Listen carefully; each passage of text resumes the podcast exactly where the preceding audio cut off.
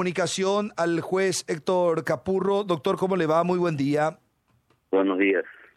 Doctor, eh, ayer se tomó la determinación, el Tribunal de Sentencia asume la condena de la, de la médica eh, tratante de, de, Sol Chávez como también de la bioquímica. Correcto. Doctor, eh, ¿se encontró la responsabilidad en, la, en la doctora tratante, sobre todo en, el marco de dar la dosis que no correspondía, por eso finalmente se produce el fallecimiento de la, de la mujer. Sí, en, en, resumidas cuentas, de acuerdo a lo que el, al, el caudal probatorio quedó plenamente acreditado para el Tribunal de Sentencia en forma unánime de que la el fallecimiento de la, la se debió a una dosis letal del elemento químico flúor, que fue ingerida eh, por la misma, por un tratamiento odontológico que estaba recibiendo con una de las específicamente la Lidia Espinosa. Eh, indudablemente, eh, doctor, esta situación pone ahí sobre el tapete una cuestión eh, preocupante, ¿verdad? Sobre todo porque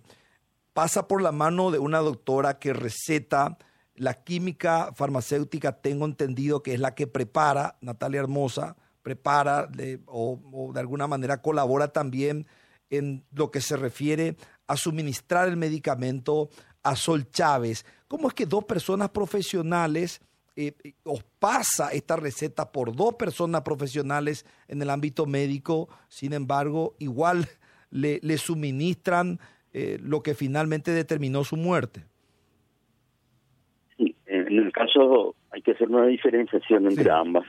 En el caso específico de la odontóloga, ella fue la que recetó esa sustancia a los efectos del tratamiento que ya venía siguiendo la señorita Sol Chávez con la odontóloga Espinosa. Eh, se trataba de una, se trataba de la receta de la sustancia flúor el elemento químico fluo, y en una dosis eh, excesiva, una, este, un, este, un, una, eh, en cuanto al gramaje, el flúor es una sustancia que he probado en juicio, obviamente. El flúor es un elemento químico sumamente corrosivo y sumamente peligroso para, para ser ingerido en dosis eh, elevadas.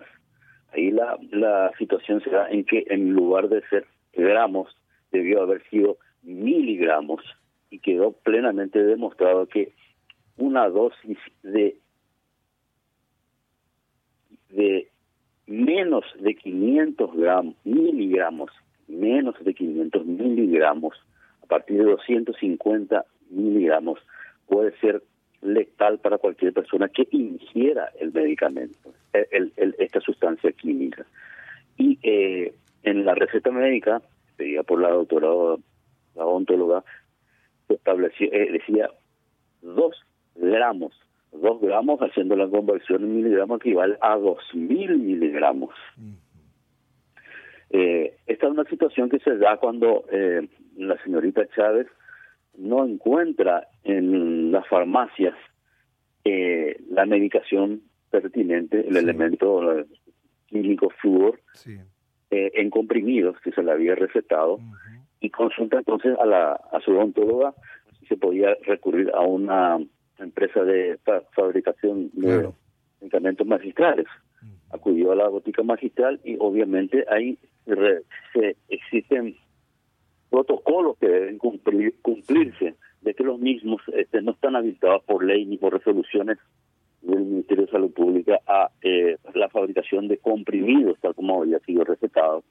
y eh, solamente en forma de jarabe o eh, de cápsulas, cápsulas en polvo, ¿verdad? Sí. Circunstancia que obviamente se, se pudo, se confirmó la empresa robótica magistral a través de la regente química, que fue una de las acusadas, la señora Hermosa, eh, a la posibilidad de la de, del preparado magistral en forma de cápsulas que no podían contener el gramaje eh, recetado y lo hicieron en varias cápsulas de 500 eh, miligramos. Eh, esta es una situación un poco más este, diferente a odontóloga que, dio esta receta y que confirmó varias veces el gramaje pertinente, en donde se obvió, en, para el caso de la señora Hermosa, para la bioquímica, eh, protocolos, leyes y reglamentaciones en donde se, cuando se percate una empresa de preparado magistral o cualquier farmacéutica de que las dosis o el gramaje pertinente de una sustancia química determinada o de una medicación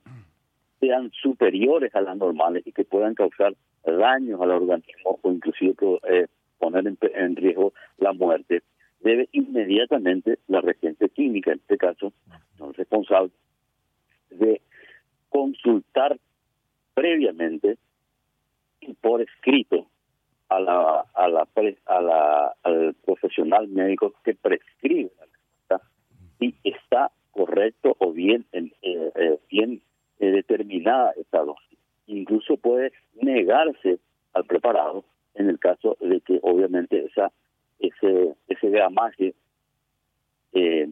sea una dosis que pueda causar daño a la salud del paciente.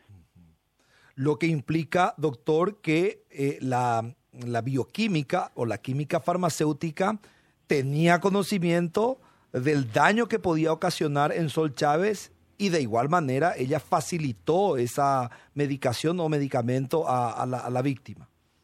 Como sí, como consecuencia de su preparación, de como ser eh, por, por su este, profesión de química farmacéutica, debía haber conocido estas circunstancias. Eh, eh, y aún así se, ella obvió o omitió estos protocolos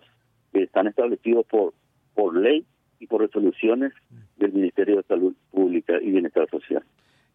¿De cuánto estamos hablando eh, cuando hablamos de condena, doctor, con respecto a ambas? Con, con respecto a la odontóloga, la, la señora Lidia Espinosa,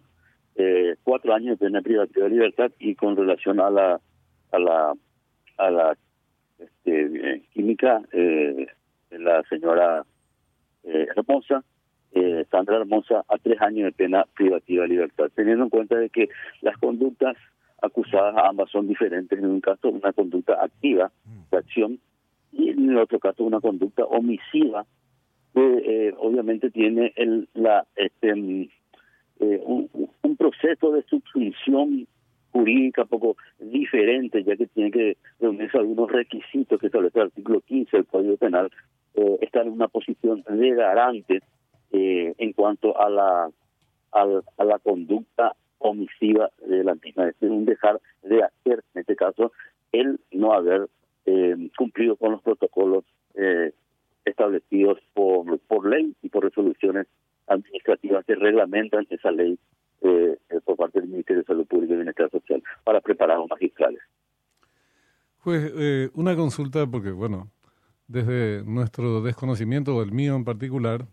eh, me cuesta entender por qué se califica de homicidio culposo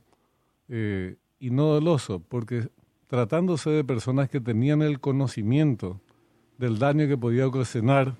proporcionar este tipo de producto en las cantidades que lo hicieron. Eh, y sin embargo lo hicieron, sea por negligencia o que no haya formado parte de una planificación y la haya estado, vamos a matarle a esta persona, pero tenían la formación para saber que eso podía ser el desenlace y por H de motivos suministraron y las consecuencias fueron las que sabemos. Murió la chica. Eh, no es lo mismo que una persona que por ignorancia le da a su hijo un determinado, un determinado medicamento y se muere el niño. Eh, estas eran profesionales de, de la cuestión. Entonces, repito la consulta. ¿Por qué culposo y no doloso. Bien, la acusación del Ministerio Público, desde un comienzo, la imputación y la acusación del Ministerio Público ha sido sobre este tipo penal de homicidio culposo. Y tal cual así fue eh, admitida la acusación por parte del juez de garantías que elevó la causa a juicio oral y público y, y en base al artículo 107 que tipifica el homicidio eh, culposo, que todos sabemos no no es igual al, al homicidio doloso, ya que no hay una intención de provocar la muerte, sino es una acción, en el caso de la mala praxis médica, eh, que puede ser por negligencia, impericia o, imprudencia,